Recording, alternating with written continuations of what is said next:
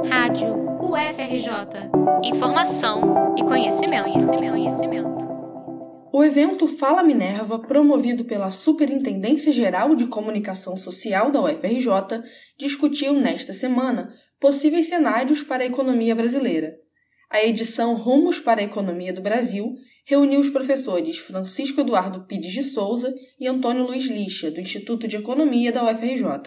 Além disso, contou com a presença da professora Margarida Gutierrez, do Instituto de Pós-Graduação e Pesquisa em Administração da UFRJ, o COPEAD. O principal problema macroeconômico do Brasil, apontado pelos professores, está no desequilíbrio das dívidas públicas. A previsão da lei orçamentária é de que o déficit deste ano seja de 2,8%. O ministro da Fazenda, Fernando Haddad, afirmou que evitará que a situação chegue a este patamar e que buscará superávites. Apesar de querer evitar um grande déficit, o Congresso aprovou a PEC da transição para garantir o Bolsa Família de 600 reais e outras folgas no orçamento. Com a aprovação, o rombo previsto nas contas de 2023 foi elevado para mais de 231 bilhões de reais. Para garantir um efetivo equilíbrio fiscal, Margarida Gutierrez acredita que é preciso rever as isenções fiscais e implantar uma reforma tributária. Hoje, o Brasil é o terceiro país com a maior carga de impostos da América Latina e Caribe, de acordo com a OCDE, a Organização para a Cooperação e Desenvolvimento Econômico. As isenções, ou seja, o que o governo deixa de arrecadar, são 4,29% do produto interno bruto, taxa considerada alta pela professora. Uma vez que você implementa uma renúncia tributária no Brasil, você não consegue mais tirar. Então, renúncias tributárias fazem parte de políticas públicas e, portanto, tem que ser constantemente avaliadas, porque aqui tem um custo para a sociedade. No governo Dilma, em 2015, mais de 400 bilhões de reais não foram arrecadados com desonerações fiscais para tentar incentivar o consumo, isentando de móveis a carros.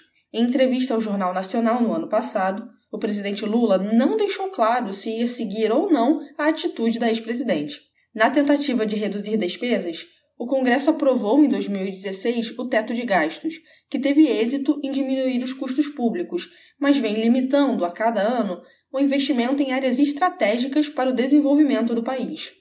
O mecanismo é criticado por parte dos economistas brasileiros, entre eles os ministros que comandam as pastas da gestão e da fazenda atualmente. O Ministério da Fazenda quer propor uma substituição à Emenda Constitucional número 95, que estabelece o teto de gastos escalonado para as contas públicas até 2036. A equipe de Fernando Haddad tem até agosto para entregar a nova proposta. Sobre isso, a professora Margarida acredita que é preciso criar regras, que ainda têm de ser discutidas para melhorar esse controle orçamentário sem afetar áreas importantes, como a educação. O professor Antônio Luiz Lixa traçou um panorama do cenário econômico mundial e da política monetária brasileira. Segundo dados da OCDE, a economia tende para uma conjuntura internacional adversa. Isso significa que em 2023 o mundo vai crescer menos do que em 2022, quando o crescimento percentual do PIB era de 3,1 ao ano. Agora deve cair para 2,2 e retomar o aumento apenas em 2024.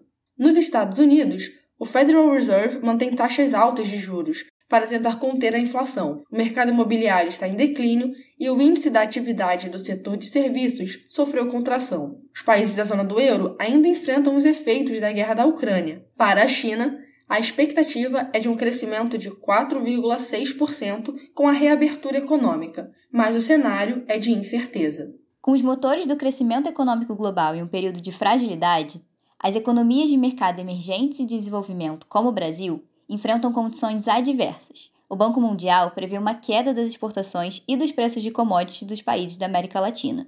Com isso, o Brasil deve crescer 0,8%.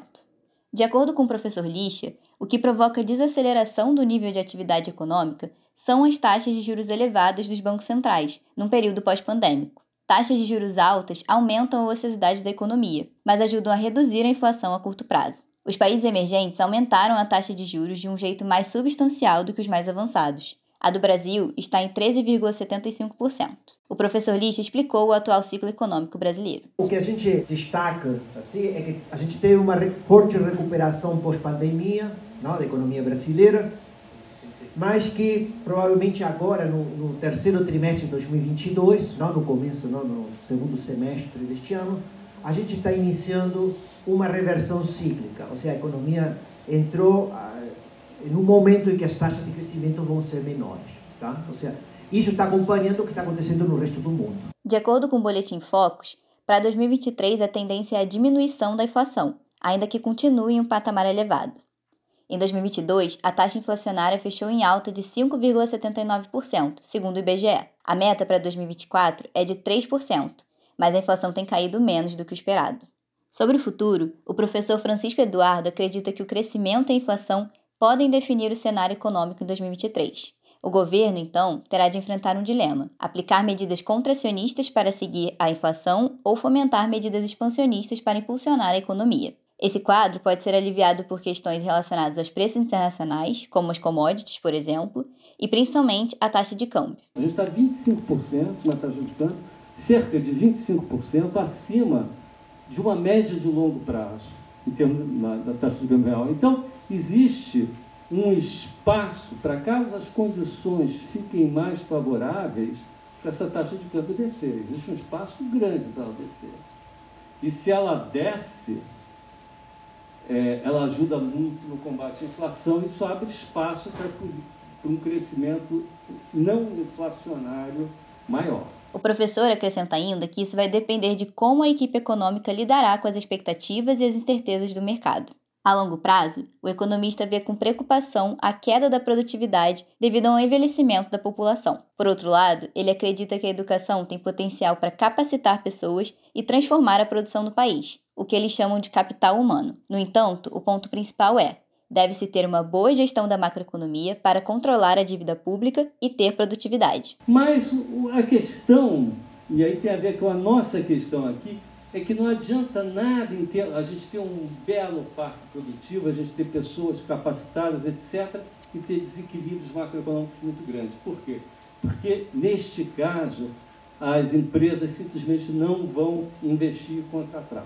Em 2023, a economia passa a ser gerida por quatro ministérios: da Fazenda, do Planejamento, do Desenvolvimento, Indústria, Comércio e Serviços e da Gestão.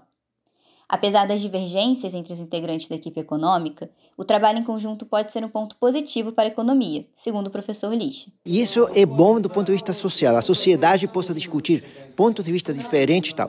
É claro que depois vai ter uma, vai ter que ser dirigido politicamente.